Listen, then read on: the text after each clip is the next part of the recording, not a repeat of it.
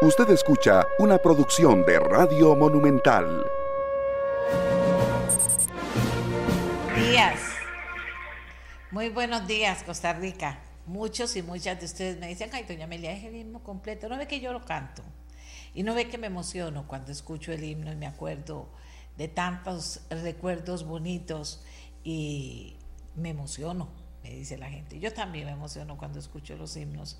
Y ese himno del 15 de septiembre también cada mañana eh, que comparto con ustedes algunas estrofas me emociona también, porque eh, llega el día en que celebramos a la patria, en un mes en el que celebramos a la patria también, durante todo el mes de septiembre, en el que los tambores de nuestros niños y niñas en las escuelas en los colegios nos hacen pensar que se están preparando ya para los desfiles, que cuando salimos a la calle y vemos la venta de farolitos en las calles, nos hace recordar que va a haber un desfile de faroles y pensar que ojalá no llueva para que nuestros niños y niñas puedan con sus faroles alumbrar la noche previa al 15 eh, de septiembre. Eh, también el paso de la antorcha le va a hacer recordar al país esta fecha estamos en una fecha importante, es una fecha importante. Hace varios años, muchos años ya, tuvimos pues el honor de participar en ese inicio eh, que comenzábamos desde Monumental, por cierto, los, los, los medios y también desde Canal 7 comenzaban a propiciar que se cantara el himno de Costa Rica a las 6 de la tarde. Esa primera vez que se hizo, pasaron cosas lindísimas, como por ejemplo que la gente parara en los carros y se bajara a cantar el himno nacional. Durante algunos años fue, eh, se, se mantuvo mucho esta costumbre. Eso fue cambiando y al final de los años nos hemos dado cuenta de que prácticamente eh, se, canta en algunas partes, en otras no, pero no fue la efervescencia y el fervor con que Costa Rica asumió cantar en ese momento el himno de Costa Rica a las seis de la tarde. Así que vamos a ver si este año de alguna forma lo recuperamos, ¿verdad? Ojalá que muchísima gente lo haga. Recuerden que cuando uno canta el himno nacional, en general los himnos patrios, pero cuando canta el himno nacional, uno respeta el himno, ¿verdad? Y uno se para o deja de hacer lo que está haciendo y canta, ¿verdad? Ojalá que lo podamos hacer, porque de verdad a mí mucha gente me dice, vieras que yo canto el himno del 15 de septiembre y me emociono.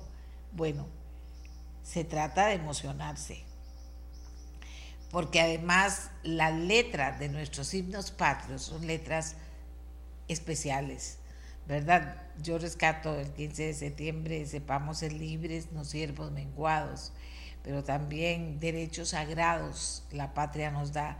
Y cuando hablamos de derechos sagrados, hablamos de deberes sagrados también. Eh, eh, eso es importante. Importante porque nos hace pensar en muchas cosas importantes, de eso se trata. Hay gente que dice, ay no, qué pereza, ay no, ya eso no se hace, ay no, eso ya era otra cosa, ahora es diferente. No, no. Nosotros somos la suma de todo lo que hemos hecho y seremos la suma de todo lo que sigamos haciendo.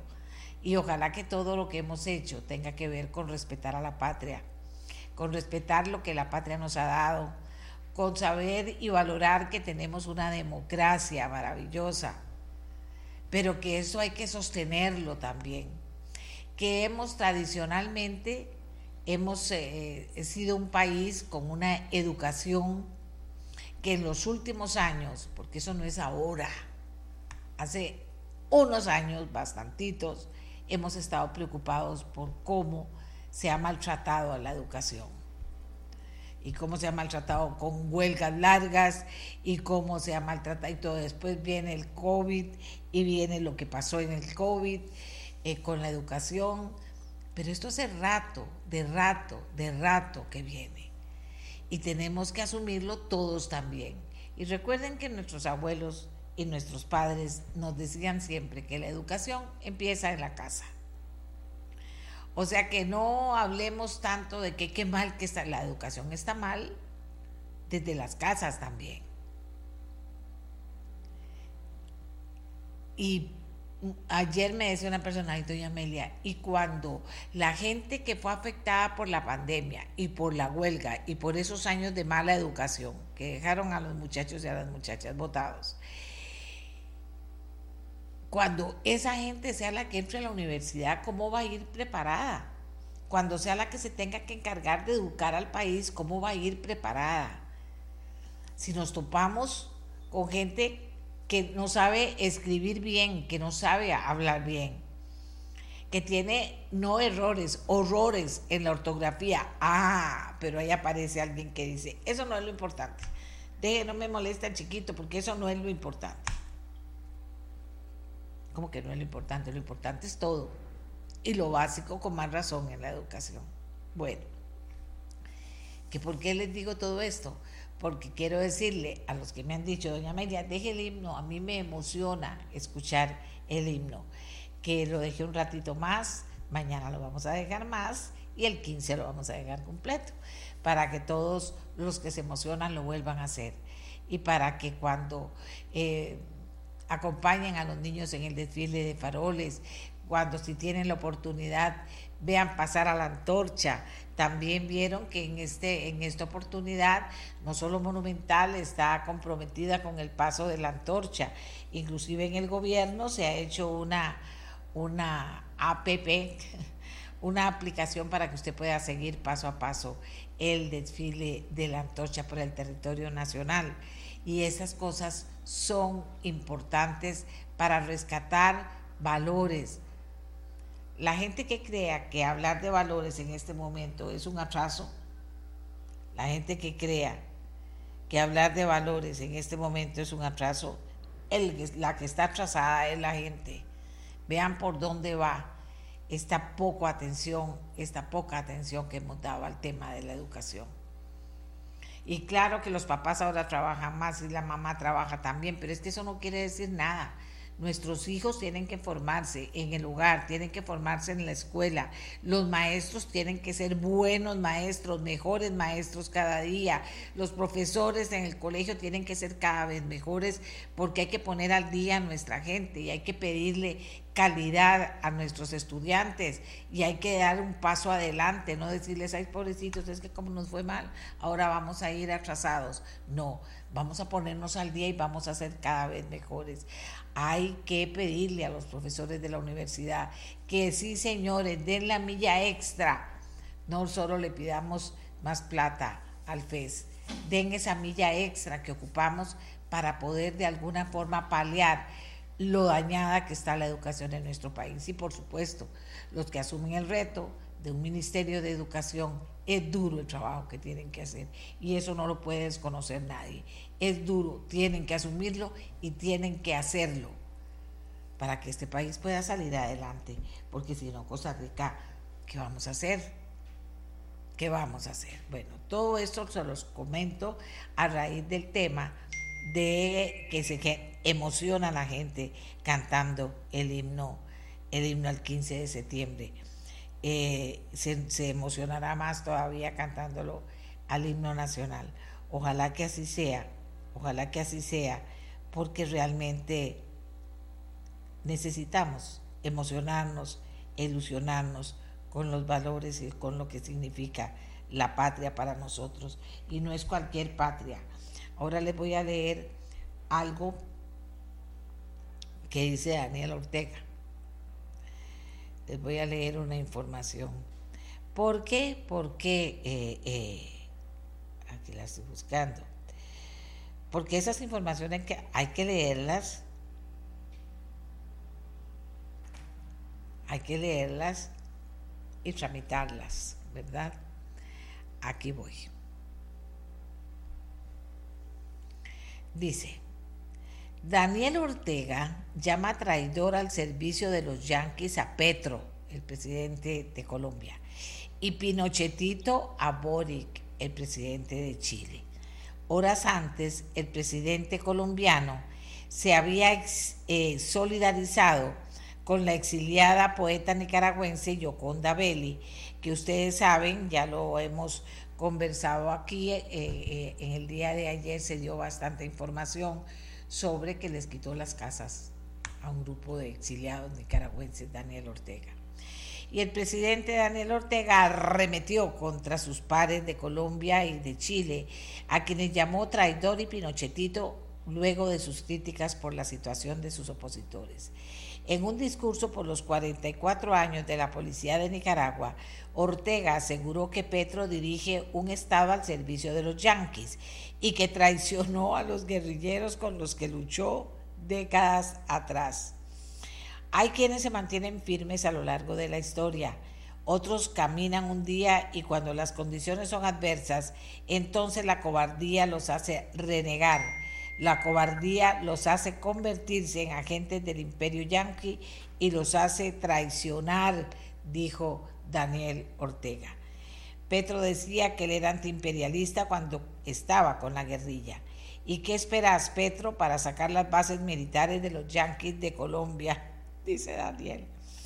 Horas antes, el presidente colombiano se había solidarizado con la exiliada poeta nicaragüense Yoconda Belli, quien denunció en la red social X, antes Twitter, que Ortega envió policías para la confiscación de su casa en Nicaragua. Qué paradoja. Aquí en Chile, donde está la visita, recuerdo donde está de visita, perdón.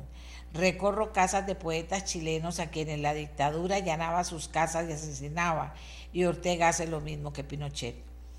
A Boric, el mandatario nicaragüense, lo tachó de Pinochetito, en alusión al dictador Augusto Pinochet, y dijo que llegó al poder con apoyo de la izquierda, pero luego abandonó su promesa de enjuiciar a los responsables de la represión de miles de jóvenes chilenos en el 2019. Esos crímenes que no podés tapar, no podés taparlos, Boric, vos sos un Pinochetito, Boric aseguró con esas palabras Daniel Ortega. ¿Qué les parece a ustedes? ¿Por dónde andamos? Y lo que ocurre, porque eso es importante. Lo que está pasando en el mundo, y como habla Daniel Ortega todavía está, está más bien dejando claro que su posición es cada vez más extrema. O sea que lo que pasa en Nicaragua es cada vez más extrema en contra de quienes adversan el régimen. Bueno, las inundaciones en Libia dejan 2.300 muertos y 10.000 desaparecidos. La ciudad de Derna, en el este de Libia, contaba hoy sus muertos tras las devastadoras inundaciones provocadas por la tormenta Daniel, que dejaron al menos 2.300 fallecidos, 10.000 desaparecidos y 30.000 desplazados. La tormenta que azotó la zona el domingo destruyó dos represas fluviales, liberando una enorme tromba de agua que cruzó esta ciudad de la costa mediterránea, arrasando edificios enteros. Ayer la cifra confirmada de muertos era al menos de 2.300. Además hay 10.000 personas desaparecidas. Y hablando de Daniel, Ortega y de sus eh, compañeros en otros países, sí anuncia en reunión con Maduro el fortalecimiento de lazos entre China y Venezuela. El presidente chino Xi Jinping anunció hoy en una reunión con su homólogo Nicolás Maduro en Pekín el fortalecimiento de las relaciones con Venezuela que serán elevadas a su máximo nivel. Estoy muy contento de anunciarlo, dice. Este es el nivel más alto de las relaciones diplomáticas chinas. Solo un puñado de países, Pakistán, Rusia y Bielorrusia, tienen este trato.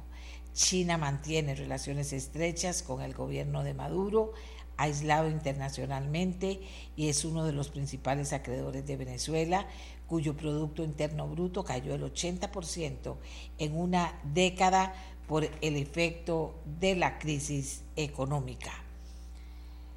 En un país en que millones de personas andan por las calles y por las selvas tratando de salir de Venezuela y de no volver a ese país, por las situaciones tan duras y tan críticas que están padeciendo. Bueno, todo este ingreso era antes de presentar a nuestra primera invitada en el tema de hoy. Hoy tenemos varios temas. hoy vamos a hablar de que el canciller alista viaje para los próximos días. Vamos a tocar temas importantes de la Cancillería. Eh, vamos a hablar de que las algo muy triste, que las municipalidades no superan los niveles básicos en la gestión de los servicios locales, que el desempeño municipal empeoró. Y no me vaya a decir usted eso que importa, eso no tiene nada que ver, no tiene que ver con la poca participación ciudadana, que no ha habido manera de que se lance a la calle a elegir a las mejores personas para alcaldes que puedan hacer una buena gestión. Así como criticamos que haya diputados que tengan un título universitario y que se comporten en la Asamblea Legislativa de una forma que da pena, ¿cómo es posible que la gente elija cualquiera por diputado y no se tome la molestia de elegir en este mundo de ahora a personas preparadas para alcaldes. Pues vean cómo está la situación. Hoy vamos a hablar de eso. También vamos a hablar de la adaptabilidad. ¿Qué es eso? Bueno, dicen los expertos que es una habilidad fundamental que las personas deben trabajar y desarrollar para enfrentar los cambios continuos en el mundo de hoy. Así que vamos a ver de qué se trata el programa de hoy. Para empezar, ayer se nos dio la información de que la directora general de estrategia del BAC, Gisela Sánchez, será la candidata de Costa Rica para la presidencia del Banco Centroamericano de Integración Económica. Gisela es ingeniera industrial de profesión y tiene una maestría en administración de negocios con énfasis en estrategia, finanzas y mercadeo. Fue anunciada ayer por el presidente Rodrigo Chávez. Con esta escogencia, nuestro país buscará que por primera vez una mujer dirija esa entidad. De ganar la elección que se realizará antes del 30 de noviembre del 2023, Sánchez se convertirá en la tercera persona costarricense que esté al frente del Banco Centroamericano de Integración Económica y en la primera mujer en hacerlo. Buenos días, Gisela. Buenos días, gracias por estar con nosotros. y buenos días a todas las personas que nos acompañan en su programa. Un día después de que Costa Rica conoce la decisión que toma Gisela Sánchez, importante que repasemos, la gente la conoce aquí en el programa Gisela tomó una decisión importante, muy importante. Mucha gente se asombró, otra gente dijo que bien, otra gente dijo qué eh, responsabilidad más grande. ¿Usted qué piensa, Gisela, de la, de la responsabilidad que asumió en este momento como candidata para ese cargo? Y la verdad, doña Amelia, sin duda con sentimientos encontrados porque el, el trabajo que, que, tengo en el BAC es pues eh, muy gratificante. Y, en, estos, en estos años hemos logrado eh, hacer muchas cosas bonitas, pero también siento que, eh, que, esta oportunidad de poder aspirar a la presidencia del BESIE tiene muchísimas cosas positivas a nivel profesional, por supuesto, pero también está vinculado directamente con, con lo que ha sido mi sueño de vida siempre, que es poder tener impacto ambiental y social en, cualquiera, en cualquier puesto en el que me desempeñe. Y sobre todo, eh, sabiendo que no ha habido ninguna mujer presidente del BESIE, eso me llena de emoción, me llena de impulso, de motivación eh, para hacer todo lo que esté a mi alcance para que Costa Rica logre volver a la presidencia del banco.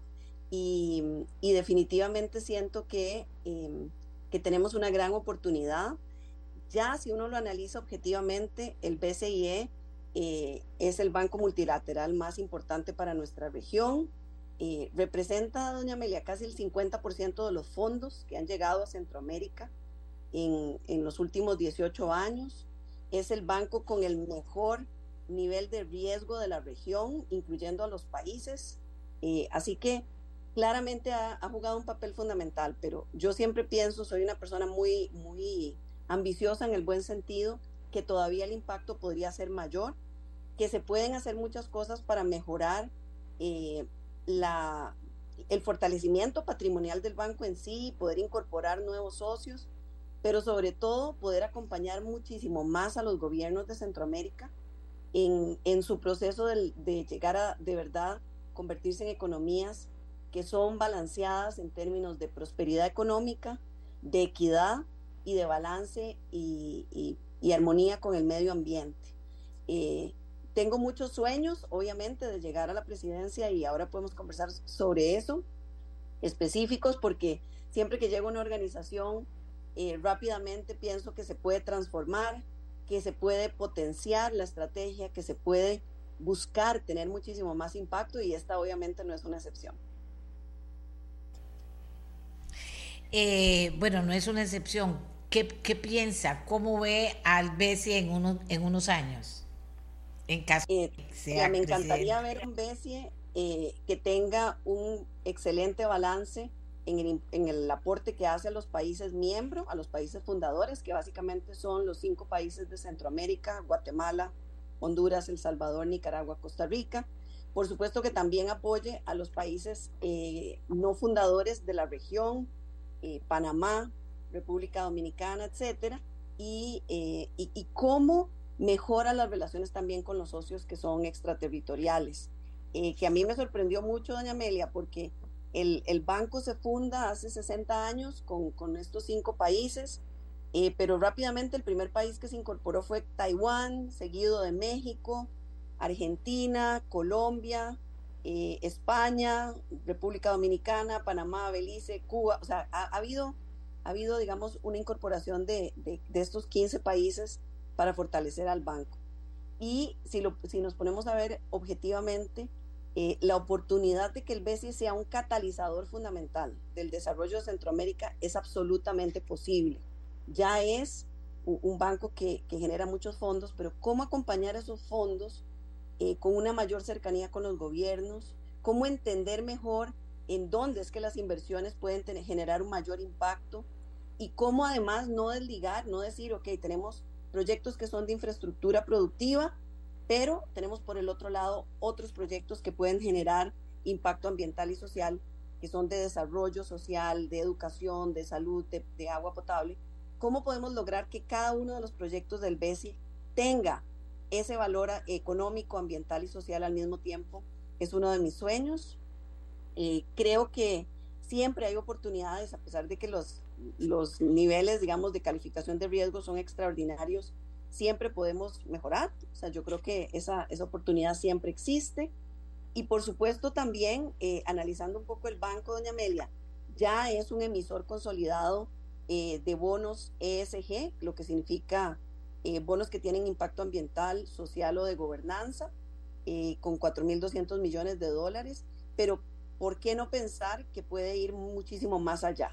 Entonces, siempre para mí no hay una forma de imaginarme el banco que no sea en un balance perfecto entre, entre dimensión social, económica y ambiental, eh, y creo también, doña Amelia, que hay una gran oportunidad de acercamiento con los gobiernos, de ser más proactivos. Creo que el banco siempre está eh, atento a las necesidades de los países, pero hay una gran oportunidad de que, de que haya un acercamiento proactivo eh, de parte nuestra. Entonces, hay muchas oportunidades. viendo también la estructura, creo que hay una, una gran oportunidad de, ser más eficientes, de, de poder eh, ajustarnos más a las necesidades de la región, a lo que requiere cada país, que la verdad somos, somos una Centroamérica unida, pero cuando usted ve, cada país tiene sus particularidades, entonces, ¿cómo lograr ese balance?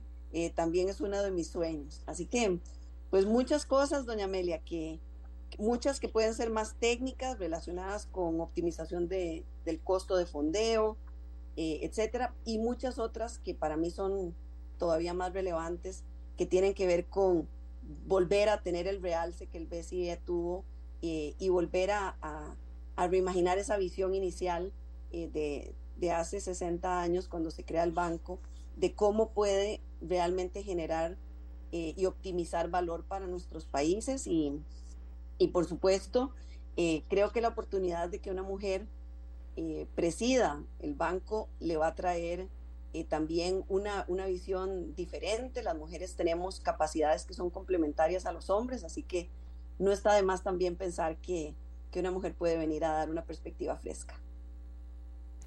Bueno, nosotros eh, le, deseamos lo mejor, está comenzando una etapa muy política en el que sí, usted cuando lo plantea lo señala, hay muchas cosas técnicas que hablar y necesidades técnicas que resolver y a las cuales enfrentarse, pero también hay un pensamiento en Gisela Sánchez más allá que tiene que ver con el futuro, con el mundo de hoy, con, las, con la sostenibilidad, con temas que estoy seguro a la hora de proponer el nombre de Gisela llamará la atención de quienes tienen que votar en esta oportunidad. Como siempre, Gisela, le deseamos lo mejor. Muchísimas gracias por haber sacado el tiempo para contarle a los costarricenses sobre lo que está pensando en este momento tan importante de su vida. Muchísimas gracias a usted, doña Amelia. Aquí, como siempre, a la orden. Y lindo pensar también que han pasado 30 años desde que Costa Rica no busca la presidencia del BCIE. Así que, pues, también muy emocionada de ser parte de esta búsqueda de, Costa Rica de, volver a ocupar esa posición tan importante. Muchas gracias, Gisela. Gracias, que tenga buenos días. Bueno, esta es Gisela Sánchez, la han escuchado ya un poco más con planteando hasta sus sueños de cómo ve el Banco Centroamericano de Integración Económica. Ahora viene un proceso que es el de conseguir los votos, porque por votación es que se elegirá a la persona. Eh, interesante, vuelvo a repetir, porque aparte del tema puramente político o, puramente técnico, hay un montón de temas que tienen que ver con la visión del mundo y con lo que se puede hacer hoy en un banco de integración como ese banco, en una región como la región centroamericana, tan diferente en algunas cosas, pero tan parecida en necesidades en otras, ¿verdad?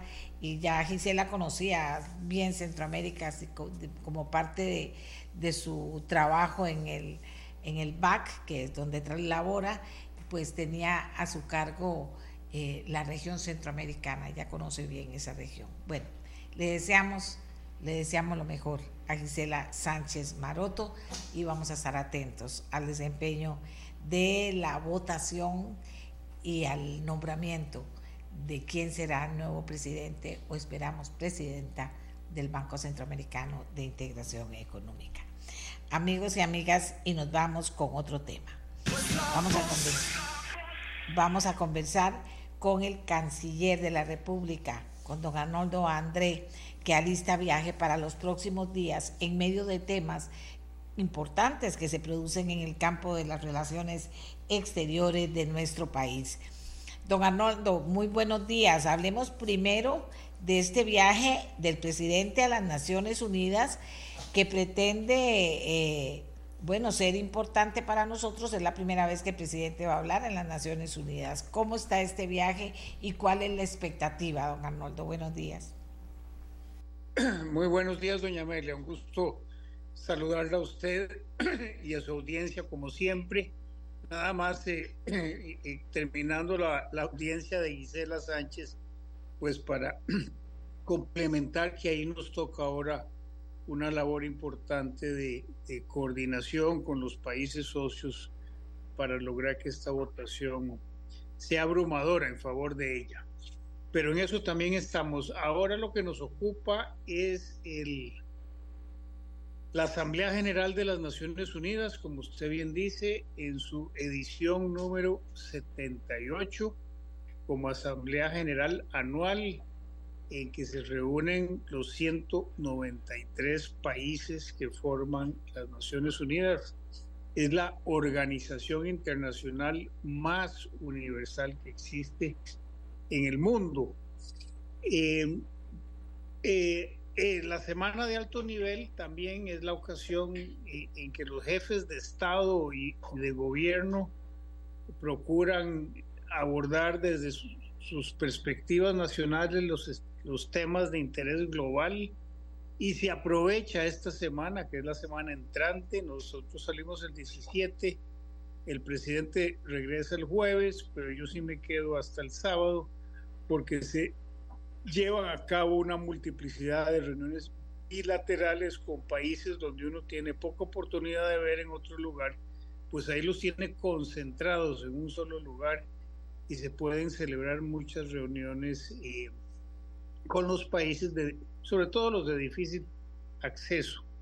El lema este año es reconstruir la confianza y reavivar la solidaridad mundial, acelerar la acción en la Agenda 2030 y sus objetivos de desarrollo sostenible hacia la paz, la prosperidad, el progreso y la sostenibilidad de todos.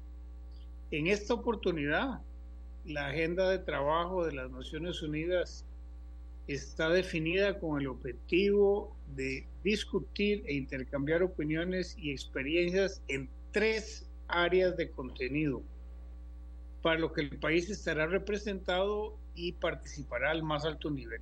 Estas tres áreas son, uno, desarrollo sostenible. En esta materia se realizará la revisión de la implementación de la Agenda 2030 y sus 17 objetivos de desarrollo sostenible para proporcionar orientación política de alto nivel para la consecución de esos 17 objetivos.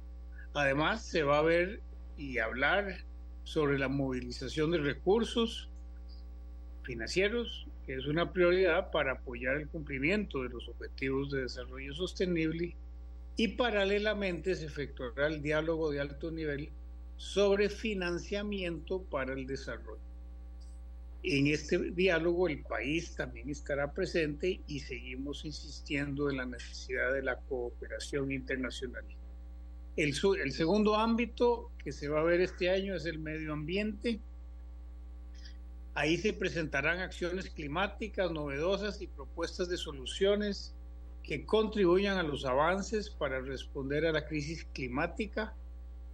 Por ese motivo, el secretario general de la ONU ha convocado a una cumbre de ambición climática.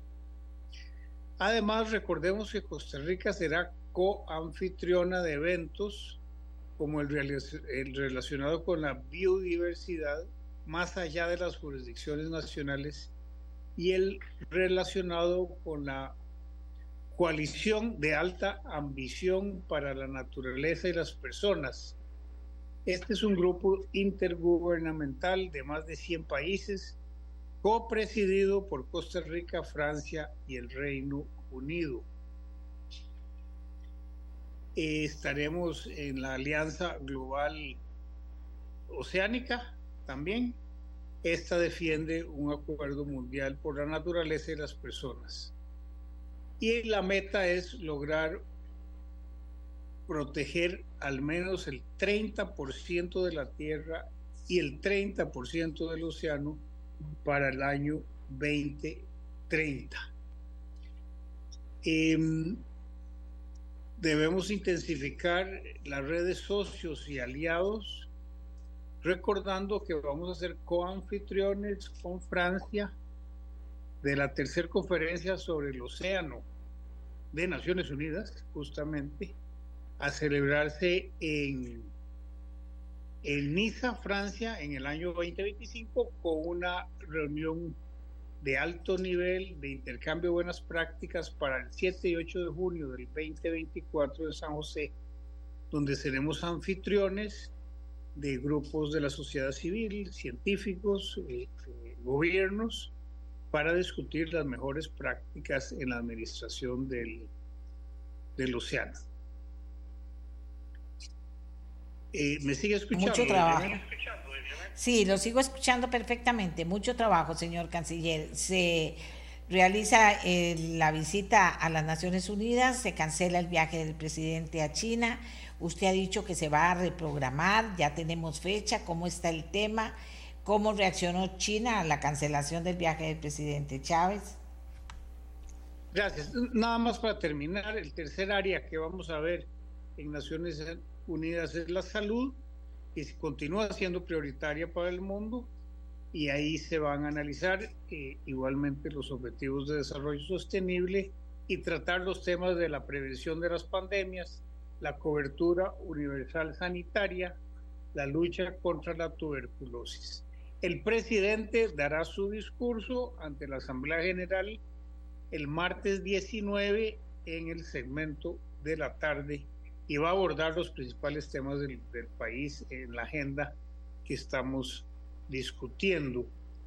Em, De interés sería nada más quienes vamos a estar en la, en la delegación. Será el, señor Rodrigo Chávez como presidente de la República, la señora Signe Seitate, primera dama, mi persona como canciller o ministro de Relaciones Exteriores, el señor Franz Tattenbach, ministro de Ambiente y Energía, el señor Jorge Rodríguez como ministro de Comunicaciones y Enlace, y el nuevo viceministro de Relaciones Exteriores, Alejandro Solano Ortiz. Eh, además del equipo de apoyo que tenemos allá en en la misión nuestra dirigido por la embajadora Maritza Chang. en cuanto a el decreto de ciberseguridad, doña Amelia, y el viaje a China no están, no están vinculados. En la publicación del decreto con la modificación del viaje, hemos conversado con el embajador Tang para si podemos preverlo para el primer semestre del año entrante, por cuanto este año ya había problemas de agenda eh, en la agenda presidencial y en la mía propia. Entonces, eh, eh, para mejor planeamiento, para darle más fondo y estructura a la visita eventual del presidente Chávez con el presidente Xi Jinping, este, estamos sugiriendo que sea en el primer semestre del 2024 idea de los temas que se van a tocar en esta visita, señor canciller? Es prematuro por cuanto eh, no, se, ha, no se ha preparado a fondo la, la visita, pero desde luego son los temas eh, bilaterales y multilaterales. Por un lado, la, la revisión de las relaciones de los últimos 16 años, este, la revisión del desempeño de los tratados de libre comercio e intercambio, la intensificación del intercambio. Este año, por ejemplo, ya van por 110 los funcionarios que han tenido oportunidad de visitar China en programas de capacitación. China sigue muy presente y activo en el apoyo al desarrollo que, procura darle a Costa Rica y ahí nos interesa, por supuesto, este, darle continuidad a todas las iniciativas que corren hay algunas, con, hay, algunas con, cierto problema o atraso, como, como el desarrollo de la Ruta 32, pero, pero eso está siempre en la mesa de diálogo para buscar constantemente solución a cada desafío que se presenta. Se resuelva este tema. En cuanto al tema de declarar emergencia nacional, el, eh, eh, asunto de los migrantes, ¿cómo está? la, la posición de Costa Rica y los tiempos, eso cuándo se haría, qué traería de beneficio para el país y para los mismos migrantes. Más, más que un decreto de emergencia, doña Amelia, hay que tener el diagnóstico para ver qué soluciones aplicamos.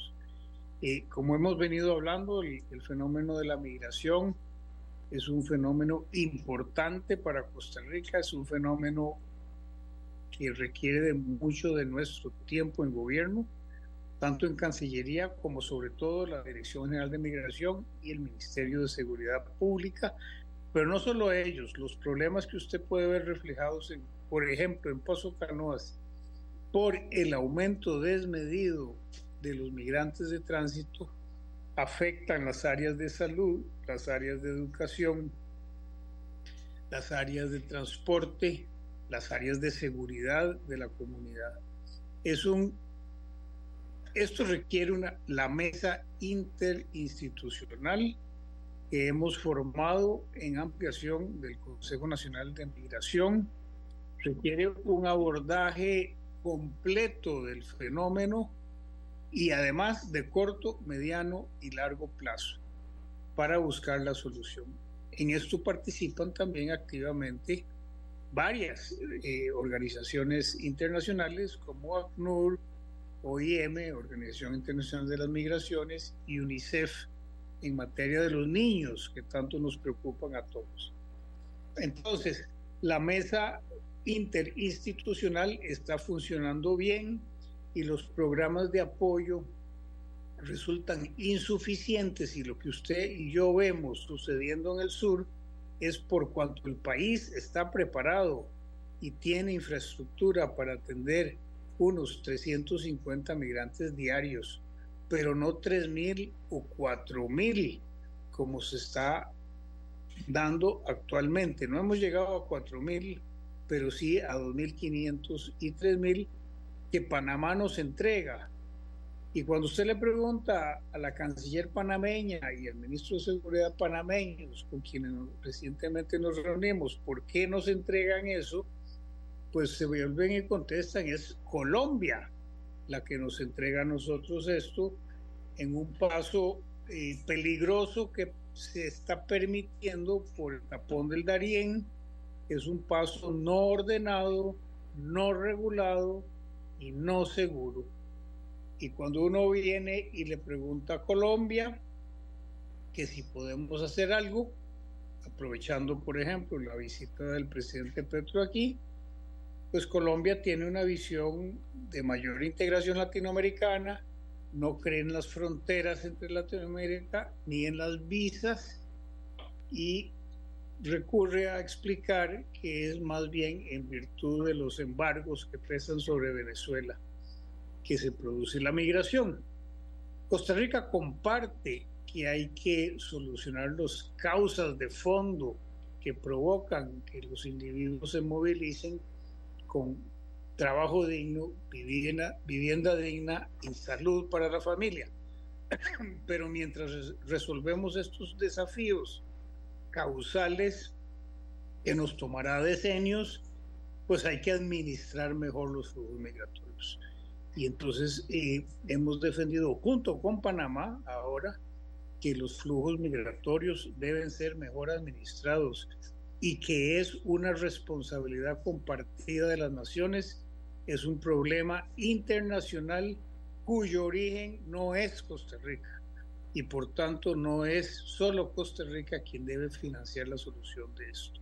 Dentro de este marco de la problemática es que por supuesto se presenta la discusión, porque todavía no, no, no, no ha avanzado la discusión de si conviene o no un decreto de emergencia para mejor movilizar recursos y mejor organizar la atención integral del problema.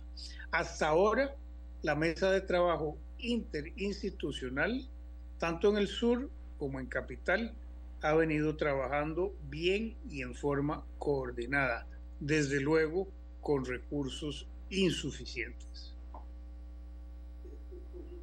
Bueno, señor canciller, todos temas importantes. ¿Se nos queda algún tema importante de los que hemos tratado que tenga que ver con la actualidad de relaciones exteriores en este país? Eh, no urgente, doña Amelia, ahora estamos concentrados en preparar la, la visita a Nueva York de la semana entrante y con todo gusto desde allá y o a mi regreso estamos conversando de nuevo y le estoy reportando resultados. Gracias a don Arnoldo André, canciller de Costa Rica. Muy ampliamente nos hemos enterado de las preocupaciones y las acciones que está realizando la Cancillería en este momento en relación al viaje del presidente, en relación a organizar el nuevo viaje del presidente a China, en el caso eh, importante y más cercano su participación en las Naciones Unidas y el tema de los migrantes, que siempre es un tema importante. Y además de actualidad, pues toda la campaña para convencer a los votantes en el Banco Centroamericano de Integración Económica de las fortalezas que tiene nuestra candidata Gisela Sánchez. Hacemos una pausa, señor André, que tenga muy buenos días y regresamos con otro tema. La mía, la suya, la de todos y todas, de última hora. Boric, el presidente de Chile, le responde a Ortega. Ayer el dictador Ortega insultó a la institución de carabineros de Chile, dijo el presidente chileno Gabriel Boric, luego de que Daniel Ortega comentó que los carabineros están formados para asesinar al pueblo. Boric instruyó a la Cancillería de ese país emitir una nota de protesta diplomática contra Nicaragua. O sea que esto apenas empieza, pero qué feo, feo. feo y preocupante, sin duda alguna. Bien, amigos y amigas, nos vamos con el siguiente tema. Las municipalidades no superan los niveles básicos en la gestión de los servicios locales. La Contraloría General de la República emitió el informe Índice de Gestión de Servicios Municipales 2023, compuesto por dos grandes grupos de mediciones, servicios públicos municipales básicos y servicios diversificados. Este instrumento diagnostica el estado de los servicios municipales y constituye un mecanismo de valor público para la toma de decisiones que permite a los gobiernos locales satisfacer de manera más informada las necesidades y el desarrollo de la comunidad. Conocer estos datos es relevante para la población, pues le permite evaluar a su municipalidad con indicadores objetivos frente al resto de municipalidades del sector. Vamos a conversar con el abogado Juan José Echeverría, que es experto en temas municipales, estuvo al frente inclusive del Instituto de Fomento y Asesoría Municipal. Don Juan José, un poco preocupados por lo que nos dice la eh, Contraloría. Valoremos este tipo de estudios, este tipo de diagnósticos, este tipo de, investigaciones que hace la Contraloría sobre las municipalidades y el resultado de la gestión en las municipalidades porque finalmente el resultado que nos da o el desempeño municipal está cada vez peor, para decirlo de una manera bonita. Buenos días, eh, don Juan José, adelante. Mucho gusto saludarla, muchas gracias por, la invitación y, comparto con usted la, la preocupación eh, con respecto a los resultados de, del, informe y más que con respecto a los resultados, propiamente con respecto a la evidencia de que a nivel del sector municipal, pues existe todavía mucha debilidad, mucha falencia en cuanto a la capacidad de gestión. Eh, me parece que es muy importante, y yo quiero empezar por eso, destacar que la Contraloría se involucre como lo ha hecho a lo largo de muchos años en, la valoración y, seguimiento de la gestión municipal. Lastimosamente creo que todavía nos falta eh, mucho de, entender eh, eh, por qué ocurren estas cosas. Y yo no quiero hacer aquí una apología de las municipalidades, porque yo he sido muy crítico de que muchas cosas tienen que cambiar, pero me parece que es muy importante, doña Amelia, y, y todas las personas que nos acompañan, entender que, a las municipalidades no les pasa mucha diferencia de lo que le pasa al sector público costarricense. O sea, eh, así como hay problemas de gestión a nivel municipal, hay claramente gestión a nivel de casi todas las instituciones del Estado. Entonces, lo que, lo que no me parece, digamos, eh, apropiado es que se crea que las dificultades solo están ahí. Hay enormes dificultades en las municipalidades que hay que resolver. Y este estudio arroja temas interesantes, Amelia. Por ejemplo, algo que hemos venido hablando desde hace muchos años, el famoso tema de la Costa Rica y la Costa Pobre.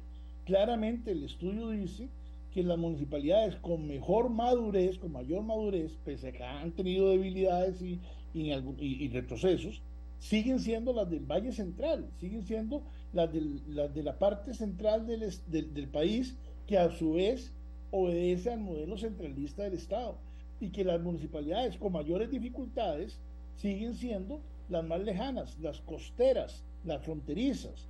Ese es un problema que el Estado de la Nación y que muchísimas instituciones lo han planteado.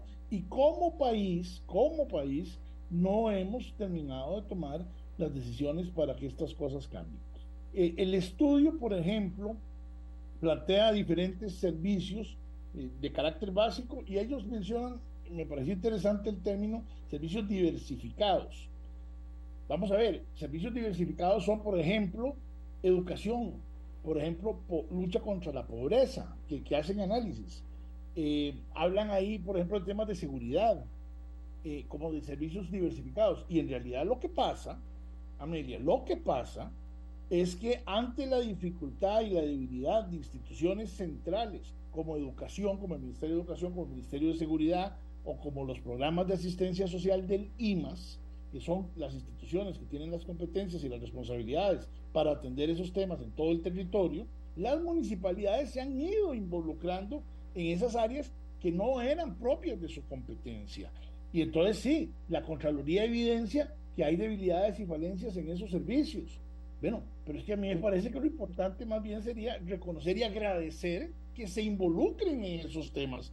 Porque una municipalidad podría decir, mire, yo no me meto en tema educativo, es que eso es del Ministerio de Educación. Yo no me meto en el tema de infraestructura educativa, para eso existe la Dirección de Infraestructura Educativa en el Ministerio de Educación, y sin embargo se meten. Que no lo han hecho del todo bien, es correcto. ¿Por qué? Bueno, porque existen debilidades estructurales que tenemos que corregir. Y en este proceso que hace unos días hablábamos de las elecciones que vienen de febrero del 2024, los ciudadanos tenemos la obligación de ver a quiénes elegimos. Pero no todo es, Amelia, y esto creo que es importante decirlo, no todo es eh, resultado de incapacidad de las personas que están gobernando las municipalidades. Lo cierto del caso es que hay gobiernos locales que usted puede poner a las personas más capaces a trabajar ahí y por la debilidad estructural de su territorio, de su territorio, difícilmente van a tener una gestión exitosa. Y le pongo un ejemplo. Talamanca es, uno, es el segundo cantón más grande de Costa Rica. 2.800 kilómetros cuadrados. Es absolutamente imposible, Amelia, para, para, para cualquiera. Usted puede traer a quien usted quiera de alcalde en Talamanca y, por ejemplo, la gestión de residuos sólidos en Talamanca no va a ser 100% exitosa.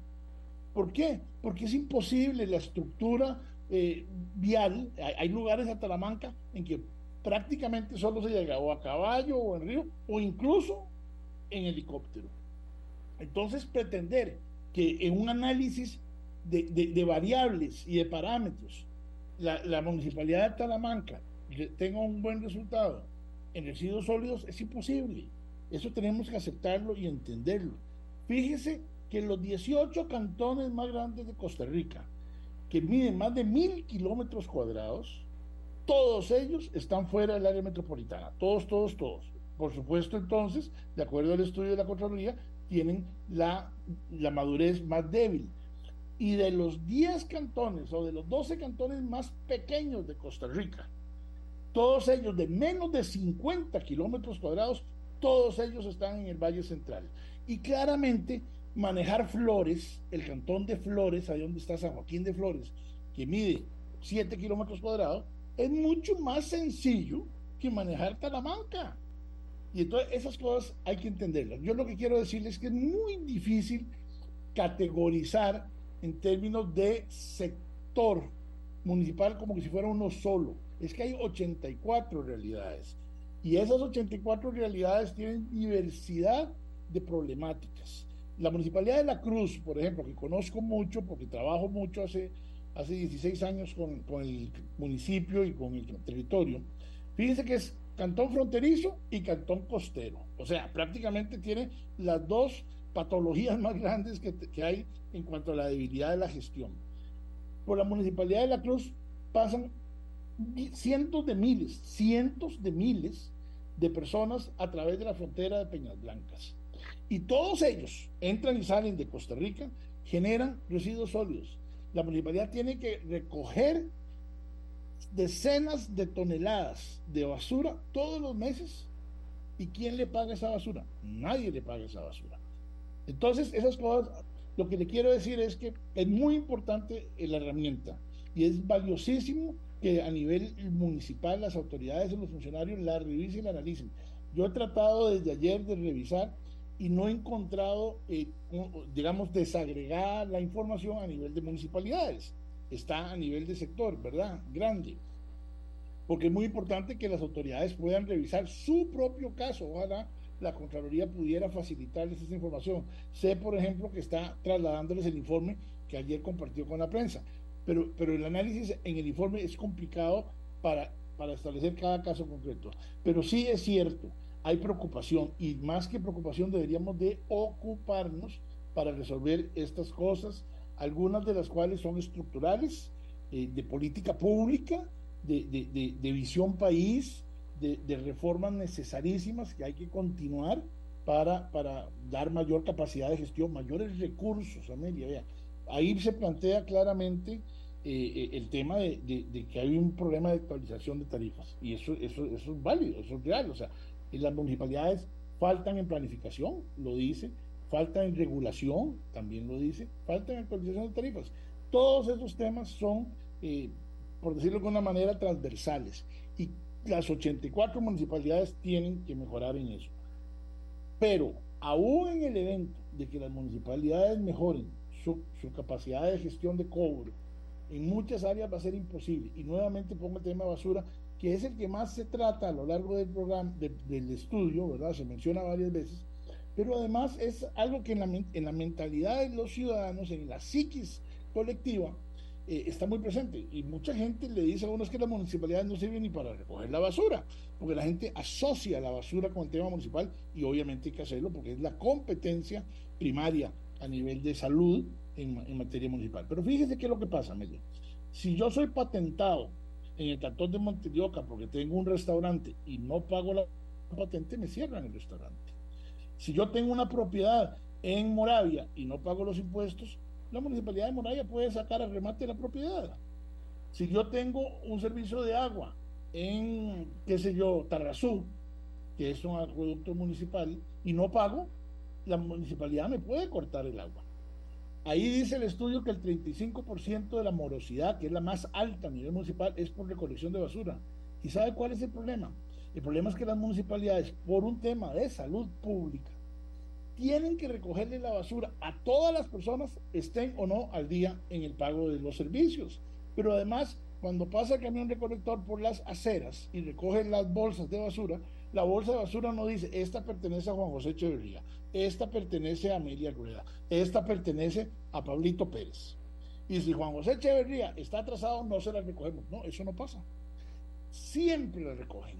Tienen la obligación de recogerla, estén o no al día los contribuyentes. Entonces, por supuesto que hay morosidad, porque los contribuyentes nos aprovechamos de esa situación. Entonces, sí, el informe es importantísimo. Sí, es necesario que las municipalidades pongan las barbas en remojo y hagan un análisis de su capacidad de gestión de los problemas que tienen, pero también es cierto, y la Contraloría no, no profundiza en eso, en, algunos temas incluso hay ciertos sesgos. Eh, por ejemplo, hay una parte en donde dice 76 municipalidades brindan el servicio de, creo que es limpieza de vías, pero solo cuatro lo tienen incorporado dentro, del, dentro de la planificación.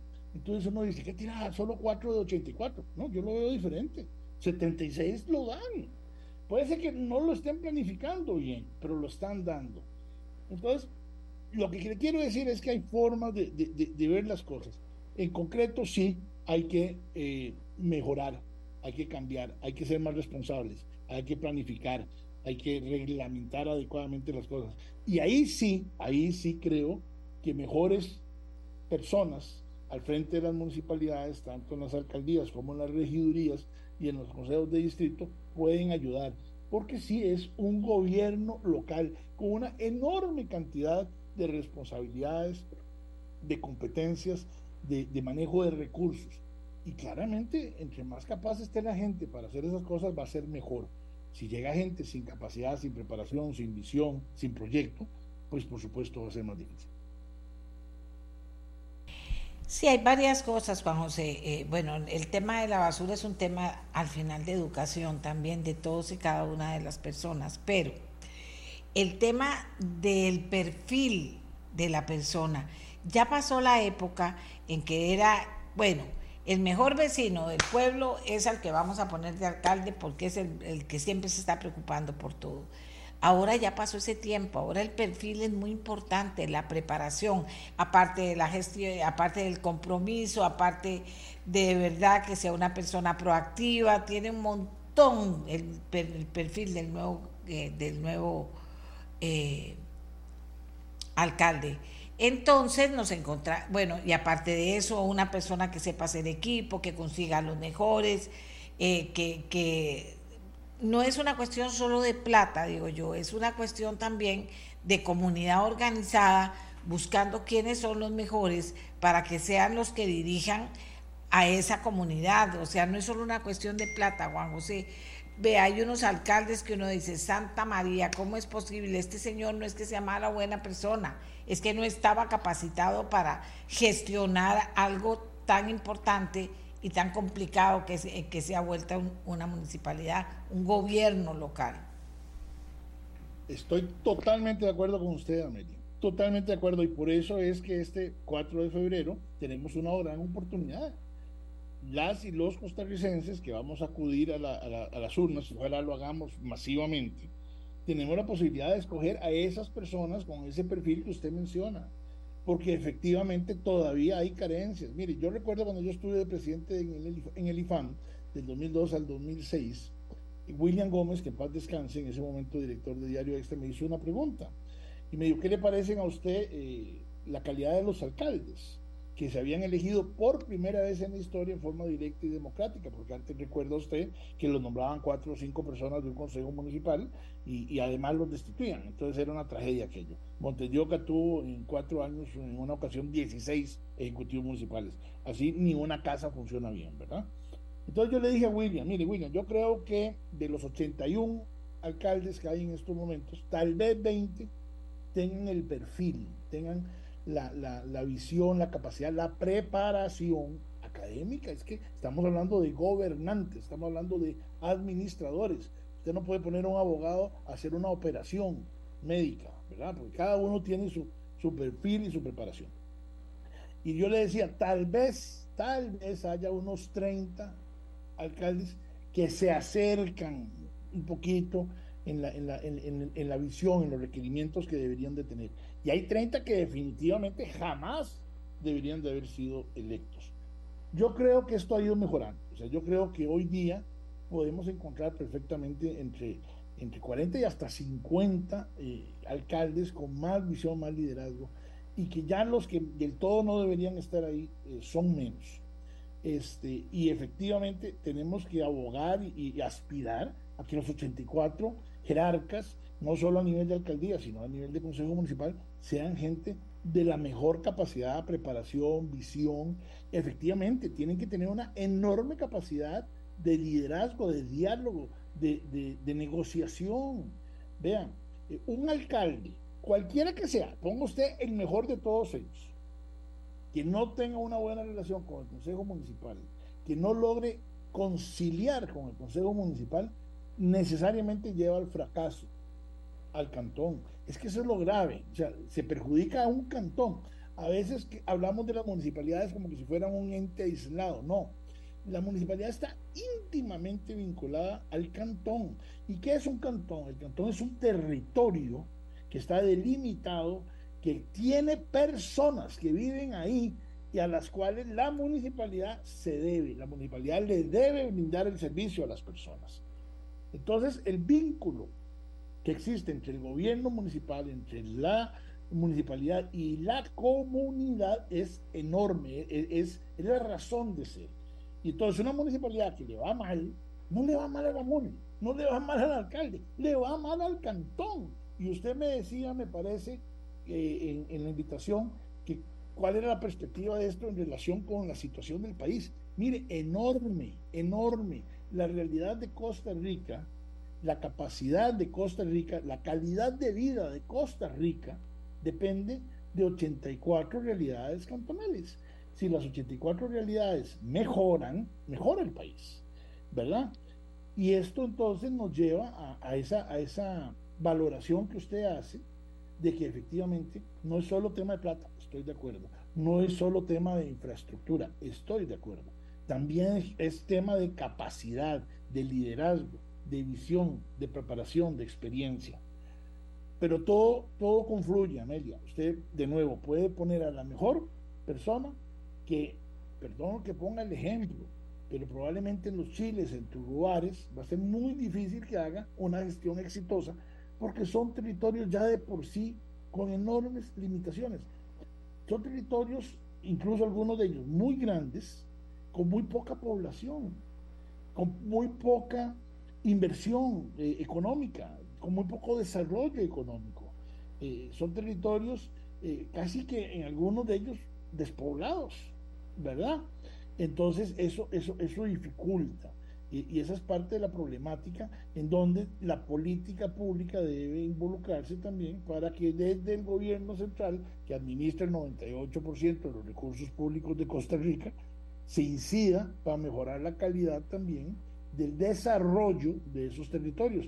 Y yo le garantizo que un territorio cantonal más desarrollado va a tener una mejor municipalidad. Yo le voy a poner un ejemplo profesional. Hace 15 días me pidieron hacer unos estudios por un posible desarrollo inmobiliario en Santa Ana. Mire, yo quedé sorprendido, y quiero decirlo públicamente, y felicité a la funcionaria a cargo, de la información eh, tecnológica de, de, todo el territorio de Santa Ana que tiene la municipalidad. Y vea que ahí, por ejemplo, la Contraloría casualmente hace un tema de urbanismo, ¿verdad? Hace un análisis del urbanismo como una de las estrategias para mejorar la capacidad de desarrollo, para procurar el equilibrio y la inversión. Bueno, lo de Santana fue que es sorprendido, sencillamente sorprendido. Usted con el clic en la computadora puede saber eh, cuál es la propiedad que tiene el uso de suelo, quiénes son los vecinos, eh, en toda la información desde su computadora. ¿Y quién es Santana? Y Santana es uno de los territorios más prósperos de este país con mayor inversión privada, con mayor, eh, no quisiera ponerlo en esos términos, pero es que es una realidad, con mayor nivel social de los vecinos y de las vecinas, gentes profesionales, empresarios exitosos, eh, eh, emprendedores. Hay, hay, un tejido social muy rico en Santana. ¿Y eso qué ayuda? Ayuda a que la municipalidad tenga más recursos y, y tenga un reflejo de su territorio. Entonces, por supuesto, Santana siempre va a salir entre las buenas municipalidades. Entonces, e, e, esta dinámica, esta realidad, por eso le digo, hay 84 realidades, está muy matizada por el territorio. Y en Costa Rica, ese es el problema que, que hablábamos al inicio, claramente sabemos desde hace mucho tiempo que a nivel de regiones hay regiones absolutamente marginadas que podrían competir con países de Centroamérica. ¿verdad? De lo mal que estamos. Y las municipalidades que están en esos territorios, pues, obviamente están bailando con la mafia. Aquí dice, buen día, coincido con el señor Echeverría que muchos de los afectados de una población es el tipo de regidores y síndicos que va a un municipio y no solo el alcalde y la alcaldesa. Así, no solo ver quién va a ser el alcalde o la alcaldesa, sino quiénes son los que van al cuerpo del Consejo Municipal. Y esto también es importante porque usted sabe que yo me he encontrado con gente que ni siquiera tiene idea de lo que es un síndico, de que su comunidad está representada, de que, de que se elige a la persona. Eh, eh, todavía, y no estoy hablando de una, de una comunidad alejada, estoy hablando de una comunidad céntrica, que no tiene idea de eso del Consejo Municipal, que los representan, que tienen posibilidad de participar también para elegirlos. ¿Por qué tan poca cultura municipal? Vea, Media, es que es, que, es, que es tan cierto eso que está planteando la, la persona que participó ¿Y por qué tan poca cultura, Amelia? Porque tenemos muy pocos años de estar hablando con seriedad de esto, porque el modelo centralista del Estado costarricense, construido a partir de las reformas sociales y políticas del 48 y de la, fundación de la Segunda República, fue un modelo muy centralista, en donde las municipalidades eran la cenicienta del Estado costarricense. Y claramente, como cenicienta que era, no se les daba la importancia que tienen. ¿A quienes por Dios, seamos honestos, y yo se lo digo con conocimiento de causa. Yo participé muchísimo en partidos políticos y en procesos electorales. ¿A quiénes ponían los partidos políticos de regidores y de síndicos y de concejales? A los pegabanderas. Y lo digo con respeto. A gentes que simplemente se movieron mucho pegando banderas y hacían algo en la comunidad ah, y lo premiábamos. Ve aquí responsabilidad, lo premiábamos en los partidos políticos poniéndonos en los puestos de, representación popular a nivel municipal. Estas cosas han ido cambiando, Amelia, precisamente con la modificación del sistema de elección de municipalidades. El Tribunal Supremo de Elecciones ha hecho ingentes esfuerzos por eh, educar. Usted lo acaba de decir claramente, hay un problema de educación, pero también hay un problema de, de competencias. Y una de las cosas que hay que cambiar acá, y el informe de la Contraloría lo plantea, es que muchas veces hay distritos, distritos en los territorios cantonales que están totalmente marginales, con lo cual nos encontramos un, un problema muy serio. Si estamos atacando el centralismo del Estado a nivel nacional, también hay que atacar el centralismo cantonal, porque muchas veces a nivel municipal los recursos, las inversiones, los servicios se brindan en el distrito primero, en el distrito segundo y en el distrito quinto, nadie se acuerda. ¿Y qué es lo que pasa? Los síndicos y las síndicas del distrito quinto y cuarto y sexto, que normalmente son los más alejados del territorio, de donde está eso que llamaban antes el palacio municipal, ¿verdad? Que más bien nos da vergüenza ese término, y simplemente tienen el derecho al berreo, pero no el derecho al voto. En los consejos municipales, los síndicos y las síndicas no votan, no toman decisiones, únicamente pueden llegar y plantear y casi que suplicar a los y, las regidoras que tomen acuerdos. No, eso hay que cambiarlo. Tenemos que darle más representación y poder político a los síndicos para que en su participación en el Consejo Municipal puedan votar.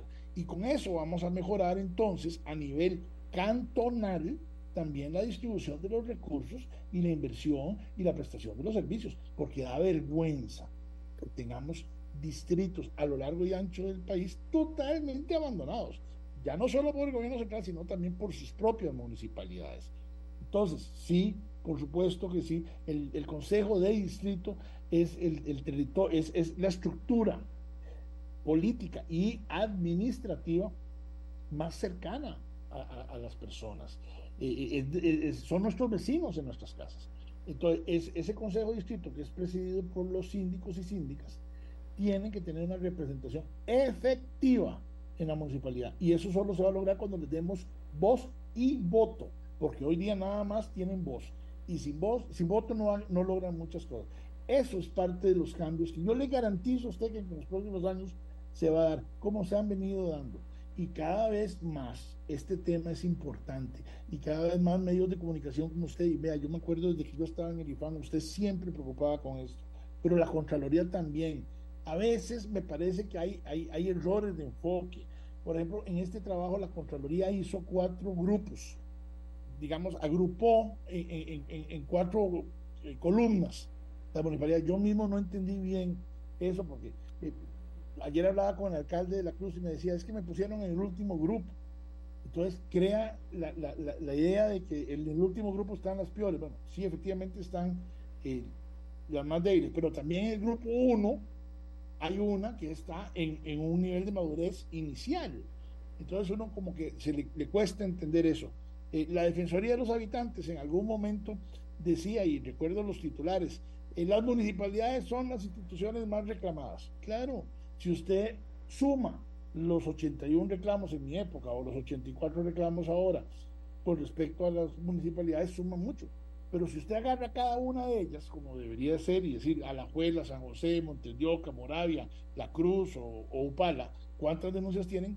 la caja, el ICE, educación, salud, seguridad, cualquiera de esas instituciones tiene infinitamente más denuncias que cada una de esas municipalidades. Pero cuando los vemos como sector, siendo un sector tan disímil, siendo un sector tan diferente, con tantísimas realidades y particularidades, eso complica. Pero por lo menos que se hable ya es ganancia, que se diga, mire, que la Contraloría diga, que hay que mejorar educación, que hay que mejorar cultura, que hay que mejorar eh, agua, que hay que mejorar seguridad a nivel municipal, es un enorme avance, porque eso significa que estamos partiendo de una realidad.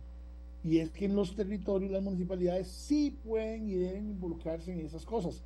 Esa realidad debemos asociarla entonces también con reformas de carácter legal y político a nivel nacional. ¿Para qué? Para que los recursos que tiene el Ministerio de Educación, que es multimillonario en la dirección de inversión e infraestructura educativa, en donde hay cientos de millones, de miles de millones ociosos, Amelia, ociosos, y sin embargo tenemos aulas debajo de árboles por responsabilidad del Ministerio de Educación, bueno, por lo menos a nivel de infraestructura, ayudémosle a las municipalidades para que hagan su trabajo. Por lo menos a nivel, ¿cómo, va a pretender la, la Contraloría vigilancia tecnológica en parques, en un cantón como La Cruz, que tiene el 75% de su territorio sin conectividad. Es que lo primero que podemos darle a una municipalidad es conectividad para luego exigirle que haga una vigilancia electrónica. Entonces la, Contraloría echa de menos, y yo también, que haya vigilancia electrónica, pero démosle primero en el ICE la conectividad a esas municipalidades para que puedan dar el servicio. Entonces, todo esto lo que le quiero decir es que sí, efectivamente hay problemas. Y como dice la Contraloría, lo dice varias veces, una gran oportunidad de mejora, una gran oportunidad de, de cambiar. Y, y, y, eso va a pasar por mejores autoridades, claramente. Pero también hay que entender que hay problemas. En el tema de agua, 29 municipalidades dan el servicio de agua, 55 los da el AIA. Y yo le garantizo que hay muchísimos cantones que el AIA es la responsabilidad del agua y están peor que cantones atendidos con las municipalidades. Entonces, e, es ese equilibrio que hay que tener al nivel en el manejo de la información y sobre todo cómo se comparte para entender que las municipalidades son parte del sector público y que como un todo el sector público es el gran responsable de la prestación de servicios y de mejora en la calidad de vida de las personas. Algunos temas es mucho más fácil manejarlos localmente. Otros temas definitivamente hay que manejarlos nacionalmente. Pero también a nivel nacional hay muchísimas debilidades, falencias y, y equivocaciones que hay que corregir. En el nivel local, por supuesto que sí, los que somos municipalistas somos los primeros en tener la obligación de identificar estas debilidades y, yo creo que así lo hemos hecho. Y, las personas, los destinatarios y, la razón de ser de las municipalidades que viven en cada cantón tienen una enorme responsabilidad de ayudar a que parte de toda esta problemática mejore, llevando ahí mejores personas, hombres y mujeres, adultos y jóvenes, con preparación, con experiencia en todos los puestos, porque todos son importantes, no solo el alcalde, también regidores y regidoras, síndicos y síndicas, concejales y concejales. Aquí dice otra persona, también se debe revisar el tema de igualdad en las dietas. Hay cantones donde ser regidor y síndico se paga bien y otros donde da pena. Por ejemplo, en San Ramón, un síndico gana 17 mil colones por sesión, es decir, 68 mil al mes, y el suplente la mitad de eso, porque nadie fiscaliza esos montos. Por ejemplo, hay cantones donde ganan el doble o triple de eso. Así menos gente preparada quiere participar. Hablando de cambios.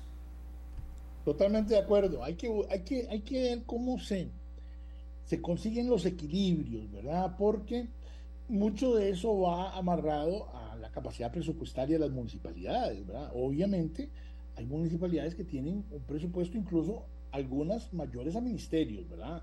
La municipalidad de San José, Alajuela, Heredia, Cartago. Le garantizo que tienen presupuestos mucho más grandes que, que, algunos incluso ministerios. Y obviamente eso hace que las dietas de regidores y de síndicos sean, sean mayores, ¿verdad? Hay otras municipalidades muy pobres. Mire, cuando yo estaba en el IFAM, Mario Ureña, que era el alcalde de de, vamos a ver, de Dota, allá en la zona de Los Santos, era el que limpiaba las calles del parque los fines de semana porque no tenía alguien en el presupuesto para limpiar calles. Y me consta, yo vi a Mario eh, limpiando caños y calles alrededor del parque de, Dota. ¿Verdad? ¿Cuál es el problema? El, problema es que el, 72% del territorio de Dota es reserva forestal.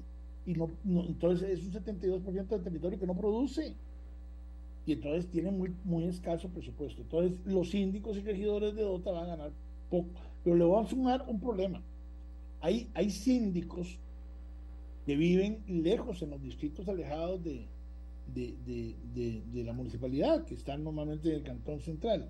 Por ejemplo, qué sé yo, eh, en, en, el cantón de, Cóbano, por ejemplo, allá en la península, que pertenece a la, al cantón de Punta Arenas esos síndicos para ir a una sesión municipal en la noche en Punta Arenas tienen que quedarse a dormir en Punta Arenas.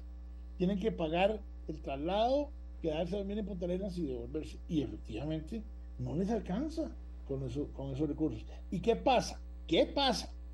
Esta señora Contraloría, cuando la municipalidad les paga los viáticos para eso, cuestiona que, que, no está autorizada, que no procede, que no depende de, de la municipalidad, eso, que cada síndico tiene que ajustarse. Entonces, es difícil, es muy difícil. Y usted me puede decir, Amelia, y yo podría coincidir con usted, que también es un tema de vocación, que también es un tema de servicio, que las personas deberíamos de, involucrarnos a, cambio de, la satisfacción del deber cumplido. Mire, eso, eso suena muy lindo y, algo, algo de vocación tiene que haber, mire, porque meterse en la política no es nada fácil, no se queda bien con nadie, todo, todo mundo eh, lo, lo, critica a uno. Pero eso no es todo, Amelia, o sea, las personas eh, necesitan también su, su, retribución. Entonces, hay que ver cómo equilibramos cosas. A mí me parece, y tal vez puede ser un tema de reglamentación. Ahí la Contraloría dice, y tiene razón, que muchos de los problemas obedecen a que no hay una reglamentación. Yo estoy seguro que si las municipalidades, por ejemplo, que tienen síndicos muy lejanos, hacen un reglamento de pago de viáticos para traslado a sesiones y lo presentan a la Contraloría y la Contraloría aprueba el reglamento, puede resolverse en algo ese problema. Pero sí, claro que sí, hay muchos temas que hay que cambiar y la remuneración en algunos casos es parte de eso. Hay alcaldes que ganan platales, Amelia, platales, incluso más que diputados, ¿verdad? Lo cual tampoco necesariamente creo que sea correcto. Eh, es parte de, de, una problemática que en Costa Rica existe y que con la ley de empleo público, usted también muchísima cobertura le ha dado, el Estado como un todo ha tratado de empezar a, equilibrar y mejorar porque efectivamente las distorsiones y los abusos eran el pan nuestro cada día en muchísimas instituciones del Estado. Pero en las municipalidades algo de eso también ha pasado. Bueno, yo lo que no entiendo es por qué en Costa Rica hay que hacer tantas cosas que son fáciles y no se hacen. O sea, que, que está como todo ahí, está puesto para favorecer para favorecer. Aquí tengo más, voy a leer otros comentarios. Hay municipalidades con un alto índice de desarrollo social que posee todas las condiciones y no pasan del nivel intermedio. Eso no, a ver, eso no debe justificarse. Luego dice Luis Adrián Salazar, es importante que dentro de las agendas municipales la tecnología se vea como eje transversal para la generación de empleo, reducción de pobreza, salud, educación, participación ciudadana. El dejar de lado la tecnología crea brechas sociales, políticas y económicas.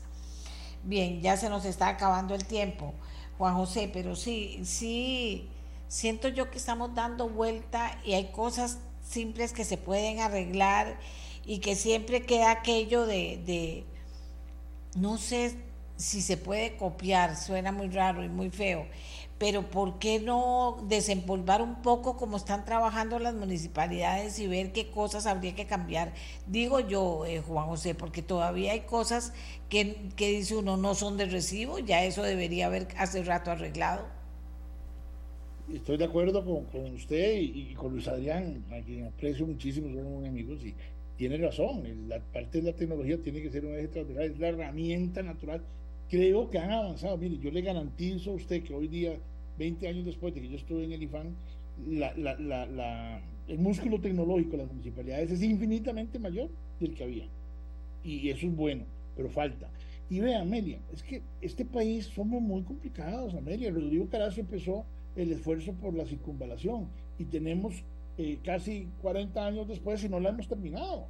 E, es que la capacidad de gestión de Costa Rica es, vergonzosa, pero es, un problema común.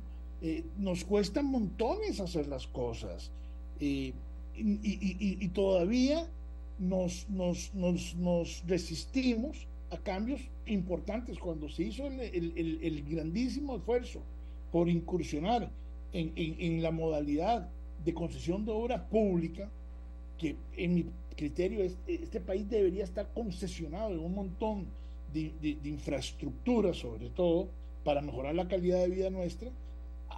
hubo hubo eh, resistencia, hubo reservas y, ha habido, por problemas ideológicos, incluso eh, ataques.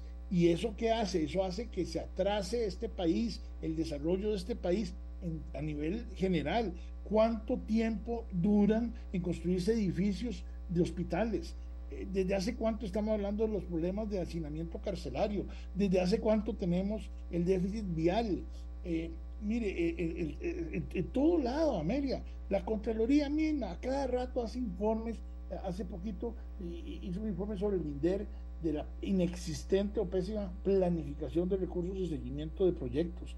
Al Ministerio de Educación, casualmente con respecto al tema de Luis Adrián, diciéndole que no hay un proyecto real de, de, aprovechamiento de las herramientas tecnológicas, la infraestructura educativa, la seguridad, en fin, en todo lado tenemos como país, y eso es lo que tenemos que resolver, eh, eh, eh, las dificultades de gestión. Somos muy buenos haciendo análisis, somos muy buenos eh, eh, elaborando informes. Pésimos, pésimos, todos nos quedamos en ejecución. ¿Y quién paga las, los platos rotos? El pueblo, el pueblo, porque resulta ser que el mundo sigue caminando, el mundo no se espera que Costa Rica haga las cosas. Y, falta liderazgo político, y falta educación cívica, y falta compromiso de los diferentes sectores, y el sector sindical, que ha venido muy a menos últimamente, eh, desconfiaba del sector laboral. En fin, Costa Rica tiene que ser un alto en el camino y, ponernos de acuerdo y, llegar a un nuevo pacto social y político en donde entendamos que todos debemos aportar y todos debemos eh, ayudar a que las cosas mejoren y cambien. De lo contrario, vamos a seguir a nadito de perro, como hemos venido en todos los temas de, la gestión política y pública, y por supuesto eso incide en un desarrollo eh, social y económico limitado pese a las enormes, enormes, enormes ventajas comparativas que tenemos y que hemos aprovechado en otros temas y en otros momentos. La educación en otros momentos de Costa Rica fue eh, de lujo y hoy día es uno de los problemas más grandes que tenemos, ¿verdad? Este, todo el tema ambiental, el compromiso ambiental, de lujo, maravilloso, excelente. En su momento toda la apuesta por eh, insertar a Costa Rica en el gran el comercio mundial, extraordinario. Hemos hecho cosas buenas, Amelia, en el pasado. La paz, por Dios santísimo, bendito sea Pepe Figueres, cómo nos ayudó, pero cómo hemos ido perdiendo estas cosas.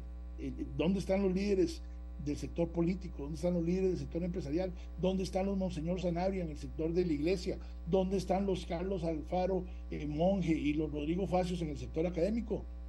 Estamos, estamos mal, Amelia, en muchos temas. Y dice alguien que los consejos municipales trabajen sin tanto cálculo político y que aprendan a articular con todas las instituciones. Ya se nos acabó el tiempo. Yo solo tengo que agregar, tengo que agregar que hay que hacer las cosas y no se están haciendo que necesitamos utilizar la alta política y no la politiquería en todo lado, en todo momento y en todo lugar. La politiquería no sirve para nada, es un montón de chismosos diciéndome que te digo y vos me decís a mí. ¿Dónde está la alta política? La alta política, la que obligó a un grupo de costarricenses hace un tiempo a sentarse a decir esto hay que cambiarlo ya, porque si no lo cambiamos, ¿qué va a pasar con nosotros? Y aquí sí seguimos dando dictámenes, haciendo análisis, provocando estudios, ya todo se ha dicho, señores. Lo que hay que hacer es hacer alta política. Eso es lo que hay que hacer. Yo no sé qué hacen las universidades, a los politólogos, qué es lo que les enseñan, porque después todos los politólogos quieren ser presidentes y entonces ya dice uno, pero ¿cómo es la cosa aquí? Los politólogos no nos tienen que enseñar precisamente hacer el mejor uso de la política, de la alta política esta politiquería nos está matando. Ya la Asamblea Legislativa dice uno, pero ¿cómo? ¿Pero cómo? ¿Pero cómo? Pero si entró gente que, que, tiene títulos universitarios, ¿qué es ese nivel? O sea, estamos metidos en un zapato y tenemos que cambiar. Bueno, somos eh, parte del problema. Como se llame, no sé. Somos parte del problema, tenemos que ser también parte de la solución. Las pilas pero no sé exactamente cómo, pero que sí sé que con alta política deberíamos revisar muchas cosas para ver hasta dónde estamos cayendo en pura politiquería. Yo sí creo que algo por lo menos nos movería. Hemos hablado hoy de municipalidades, de mala gestión, y si hay mala gestión, ¿qué hacemos, señoras y señores? ¿Qué hacemos si hay mala gestión en una municipalidad? ¿Qué hacemos? Cambiar a toda la gente. Y si el modelo es el mismo, ¿no será que está fallando el modelo y la forma de hacer las cosas? Bueno, Mejor hagamos una pausa, agradecidos, muy agradecidos con Juan José Echeverría, experto en temas municipales que, que nos analizó el tema y que puso el dedo sobre la llaga también, sobre muchas cosas que hay que hacer y que no hay, tener, no hay que tener miedo al cambio, no hay que tenerlo miedo, hay que hacerlo bien, pero no hay que tenerle miedo. Hacemos una pausa, gracias Juan José, muy buenos días. Y regresamos con el último tema de hoy que tiene que ver con educación. La mía, la suya, la de todos y todas. La adaptabilidad, apunte bien, la adaptabilidad, adaptarse, es una habilidad fundamental que las personas deben trabajar y desarrollar para enfrentar los cambios continuos que el mundo de hoy presenta. ¿Esto lo digo yo? No es una de las conclusiones más importantes a la que llegaron los conferencistas nacionales e internacionales que participaron en el Congreso Futuro de la Educación organizado por la ULACIT aquí en Costa Rica. Vamos a hablar con doña Marianela Núñez, rectora de la ULACIT, para que nos hable un poquito de las conclusiones a que llegaron estos conferencistas importantes porque uno dice, sí, adaptarme, estarme adaptando a los cambios, pero si no tengo raíces, formación, eh, una, un, plano básico, fuerte, firme del que salir, pues entonces me estaría adaptando como muy, muy a lo loco y no con la formación que ocupamos. No sé, estamos hablando de educación y eso es lo que más falta hace en este país, hablar de educación. Vamos a escuchar qué dice doña Marianela Núñez, que estuvo en este Congreso, en este Congreso del futuro de la educación. ¿Qué nos dice ella para aprender? Cada día que viene alguien que tiene que ver con el campo de la educación, aprendemos, doña Marianela. Muy buenos días. ¿Qué tal, doña Amelia? ¿Cómo está? Muy bien, gracias. Adelante. Mucho gusto, muchas gracias. Buenos días para todos. Sí, precisamente la semana pasada tuvimos en ULACID dos días en donde eh, dedicamos un espacio bien importante para detenernos, para reflexionar, para conversar acerca del futuro de la educación y creo yo que fue un espacio sumamente valioso porque todos los esfuerzos que hagamos en Costa Rica para conversar sobre este tema eh, sin duda es de lo más estratégico que podemos estar haciendo. Contamos con expertos de Estados Unidos y contamos con la participación de dos invitados del Instituto Tecnológico de Monterrey en México, con quienes estuvimos conversando, doña Amelia, sobre las competencias del siglo XXI, es decir, qué requiere la sociedad, qué requiere el mundo y qué requieren los empleadores de las personas que estamos formando en las aulas en este momento, es decir, todos estos niños que desde ya están llegando a las escuelas, a los preescolares y los que tenemos en las universidades y cuáles son los retos que tienen que encarar. Desde hace mucho tiempo la sociedad viene hablando de habilidades blandas, eh, quiero empezar por aclarar que cuando hablamos de habilidades blandas estamos hablando de un conjunto, una lista enorme de competencias que van variando, que van modificándose y que no por blandas son sencillas. Pero pareciera que hay algún consenso en que la adaptabilidad, y estamos hablando de una habilidad que tiene que ver con la plasticidad en el cerebro, es la competencia reto es el reto a trabajar porque es la competencia que ya se está requiriendo y la competencia del futuro. ¿En qué consiste la adaptabilidad? La adaptabilidad es esa capacidad que tiene que tener ser humano para responder a las exigencias del entorno, del contexto. Es cómo yo voy a adecuar, cómo voy a adecuar mi conducta a situaciones cambiantes. Yo querría mencionar probablemente en pandemia se hizo muy común recuperar aquella frase o aquella, digamos, aseveración atribuida a, a Darwin cuando decía que las especies que perduran no son ni las más fuertes ni, ni las más inteligentes y cuando él hizo toda ese, todo ese estudio en, en la naturaleza, particularmente en los animales, él concluye que las especies que perduran, es decir, las que van a sobrevivir las grandes crisis son aquellas que se adaptan al cambio.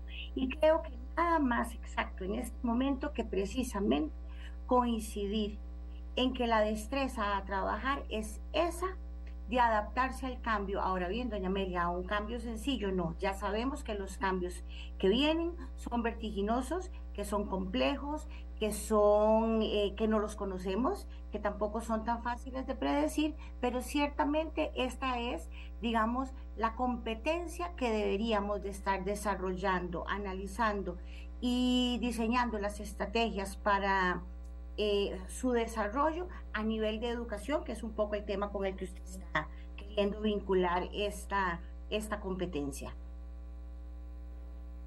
Claro, y entonces uno piensa en que son grandes educadores los que tienen que propiciar esa, esa competencia. No es cualquier educador, no es alguien a que dice, ah, no, yo me adapto a cualquier cosa, no, sino es alguien que está formado para poder enfrentar ese nivel de qué es lo que estamos hablando. Son los educadores los que tienen ese reto. ¿Cómo educar a los educadores? ¿Cómo reeducar a los educadores? Sí, ese es el reto, doña Media, realmente. Pero yo quiero decirle que se puede, se puede porque el cerebro tiene la capacidad para eh, desarrollar todos estos procesos. El cerebro se recupera, se reestructura y se adapta a nuevas situaciones. Entonces, si biológicamente los seres humanos tenemos esta posibilidad, consiste el reto que tenemos desde la educación, bueno, someter a los estudiantes a múltiples experiencias, a un sinfín de situaciones, llamémosles estresantes, no en términos de sacarlos de zona de confort, pero sí de someterlos a retos y de implementar modelos de aprendizaje no memorísticos, no tradicionales, no convencionales, en donde los estudiantes se vean expuestos a situaciones que les obliguen a toma de decisiones, en donde los estudiantes tengan que resolver problemas, en donde diseñemos un modelo muy que utilizamos en ULACID y que se utiliza con mucho éxito en México, en el Tecnológico de Monterrey, el aprendizaje basado en retos, es resolver retos complejos, ir aumentando la complejidad es someter a los estudiantes a situaciones de cambio, es someter a juegos de roles en donde planteamos un problema y de un momento a otro lo cambiamos a otro, como la vida misma, doña Amelia, es exactamente lo que ocurre en la vida misma, en donde usted hoy se levanta, tiene un plan, tiene una agenda superestructurada, ocurre algo, le cambia la agenda y entonces usted tiene dos posibilidades. Se me cayó el día, no pude hacer nada o me adapto hago los ajustes que son necesarios y consigo sacar el día de la mejor forma posible. El sistema educativo tiene que reconocer en Costa Rica que las competencias y competencias como el pensamiento crítico, la creatividad, el trabajo en equipo, el resolver conflictos y obviamente la eh, adaptabilidad no se desarrollan solas no son casuísticas, no, no se desarrollan por casualidad. Necesitamos los educadores sentarnos, diseñar las estrategias y al mismo tiempo que trabajamos un currículo formal, trabajar de manera transversal a todos los planes de estudio e insisto, desde la infancia con este tipo de desarrollo de competencias. Pero que se puede, se puede, doña Amelia, y tampoco estamos hablando mm, de rocket science, no estamos hablando de una cosa inalcanzable y existen modelos exitosos en donde se logra. ¿Cómo reaccionó la gente que participaba en, en, un, en un en una actividad tan importante como ver el futuro de la educación, ¿cómo, cómo reaccionó a que se habló de la adaptabilidad como una habilidad fundamental para poderlo hacer? Sí, fue una actividad muy interesante porque doña Amelia, fíjese que precisamente en, donde en un momento en donde eh, se habla de términos de educación de forma pesimista y se habla en términos de rezago y justo acababa de salir un par de días antes el estudio, el informe del estado de la educación. Nosotros tuvimos la posibilidad de hacer un abordaje distinto, tuvimos la posibilidad de hablar con gente que representa empresas de tecnología, con estos expertos extranjeros que le menciono. Tuvimos una participación importantísima de gente de todo el sector. Estuvieron todas las áreas representadas. Tuvimos gente del sector público y del sector privado. Y es hermoso cuando nos sentamos de todas las áreas y no desde una perspectiva política, sino desde una perspectiva constructiva y una perspectiva colaborativa, decimos es que la educación no es un tema político, la educación es un tema que nos concierne a todos. Aquí está el futuro de nuestros hijos, de nuestros nietos, está el futuro del país y del mundo. Entonces, hablar de los retos cuando usted se reúne con un grupo de gente con esa visión es muy interesante porque no hablamos en términos derrotistas, hablamos en términos de qué tenemos que hacer. Y también tuvimos representantes de fundaciones, de organizaciones, de colegios, de muchas áreas en donde coincidimos en que efectivamente las habilidades blandas y la adaptabilidad es el foco a trabajar. Entonces, si hablamos mucho en términos de lo que hay que hacer, y yo creo que eso es lo positivo, doña Amelia. En educación nunca podemos pensar para atrás, podemos tener los resultados que sean, pero siempre hay que ver hacia adelante y siempre hay que pensar en las cosas buenas que se pueden hacer, en los grandes logros que como país podemos podemos desarrollar y podemos construir si trabajamos juntos. Entonces fue un espacio en donde en términos generales, creo yo, hubo dos o tres conclusiones fundamentales. Uno, la necesidad de trabajar habilidades blandas, sobre todo el tema de la adaptabilidad.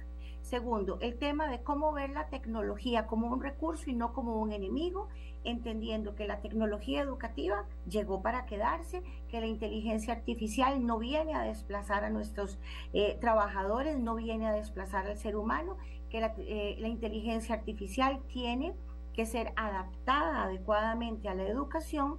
Y otro tema importante, que es el tema de microcredenciales, que es todo un movimiento que existe en términos de, bueno, cómo complementar la educación, porque ya sabemos que la educación es para toda la vida, no porque yo me gradué, ya terminé de estudiar, no. Entonces, como esos grandes tres retos, eh, realmente salimos como muy positivos y con mucho entusiasmo de todo lo que se puede hacer alrededor de esos ejes este, prioritarios.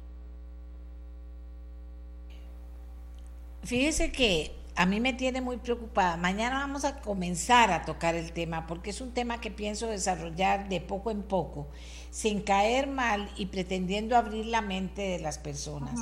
Un tema que me preocupa es que la gente no lee.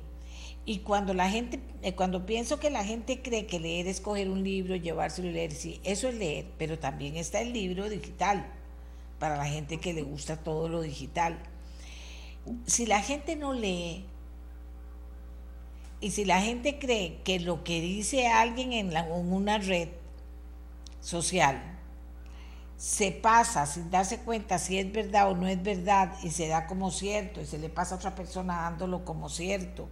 Y si ese es el futuro, ¿qué pasa con la educación?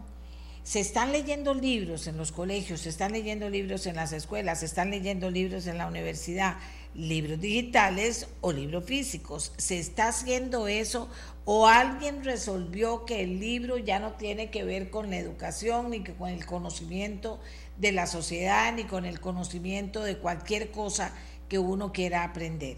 ¿Cómo ve usted el tema? Dios nos libre, doña Amelia, si la humanidad llegara a prescindir de los libros y de la lectura. Eh, yo amo leer, mi vida ha girado en función de la lectura y, creo que bajo ninguna circunstancia los educadores ni los formadores podemos prescindir del enorme tesoro que encierra la lectura.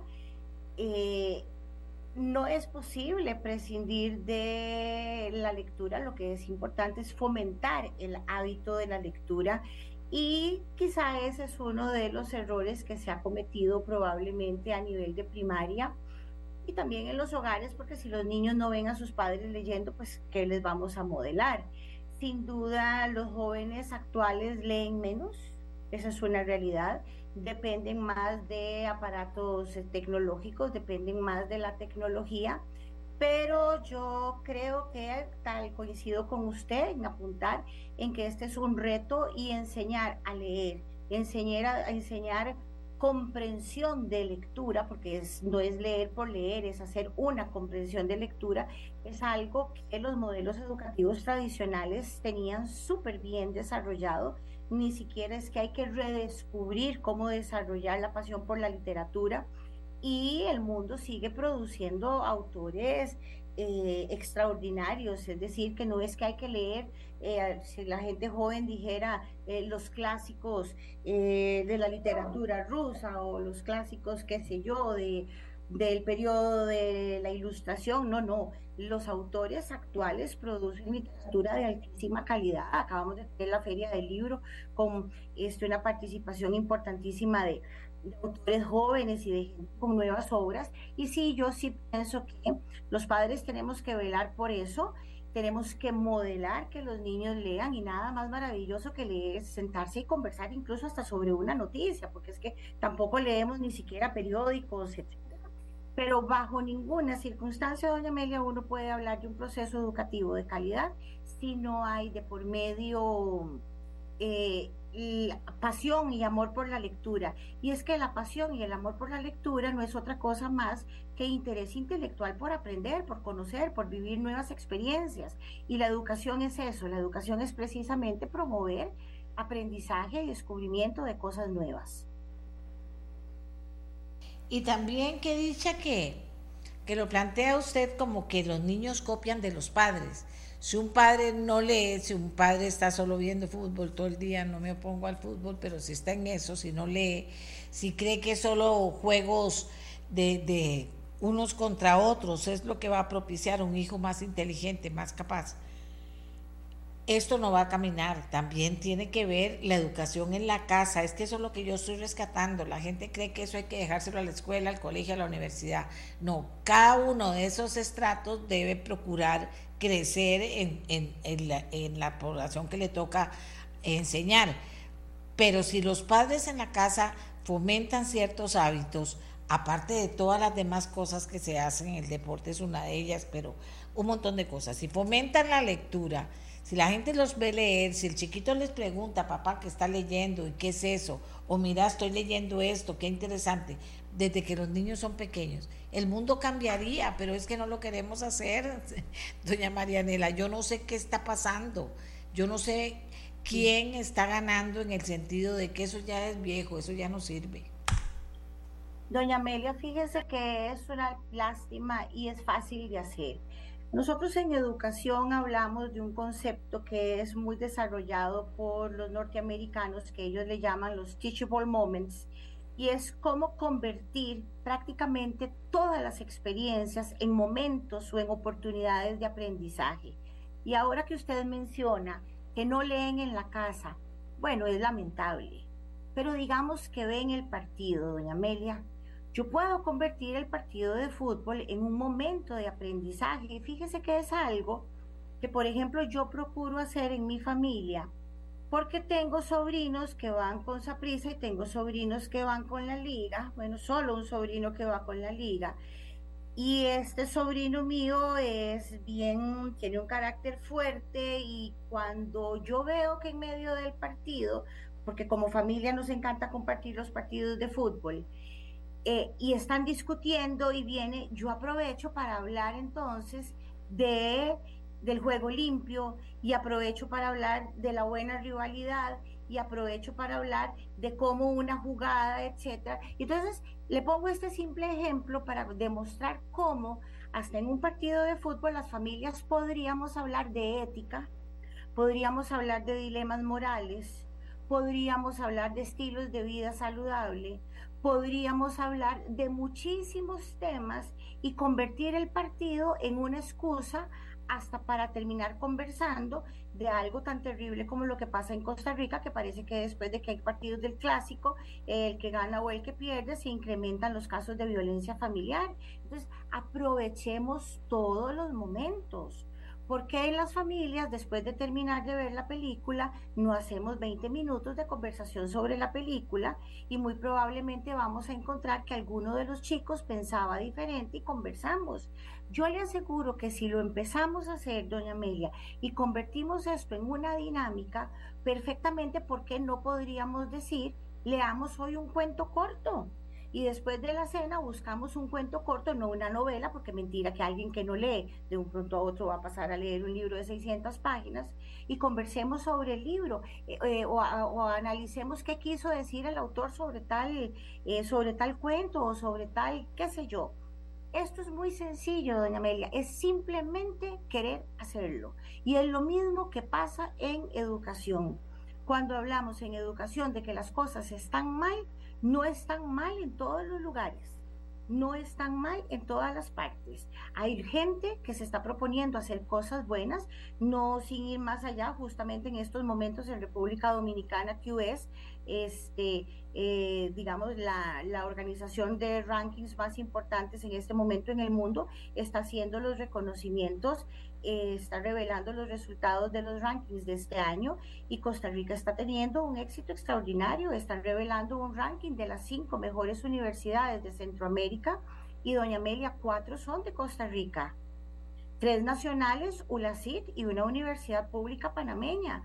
Entonces, si estamos haciendo cosas bien en el país, justo en este momento, repito, cinco universidades de América Central están siendo reconocidas. Entonces sí, doña Amelia, sí se pueden hacer las cosas. Y sí se pueden hacer empezando desde poquito, de poquito a poco. Y como yo esperaría que la audiencia que la acompañe usted todas las mañanas, hayan muchos papás y muchas mamás y muchos tíos y mucha gente que le interesa contribuir con la educación, las oportunidades existen. No perdamos ninguna oportunidad para convertir cualquier espacio en un momento de aprendizaje. Gracias a Marianela Núñez, rectora de la ULACIT. Amigos y amigas, el libro, mañana vamos a hablar de eso. Recuperemos el libro, recuperémoslo en la casa. ¿Cómo? ¿Cuál el libro? Los nuestros, los ticos. Comencemos por ahí que tenemos cosas extraordinarias y maravillosas. Hacemos la pausa que nos lleva hasta mañana, Costa Rica. Muchas gracias, doña Marianela. Eh, que tenga buenos días. Gracias a ustedes por habernos acompañado. Nos encontramos de nuevo mañana aquí a las 7 de la mañana en Radio Monumental, la radio de Costa Rica en el mes de la patria. Este programa fue una producción de Radio Monumental.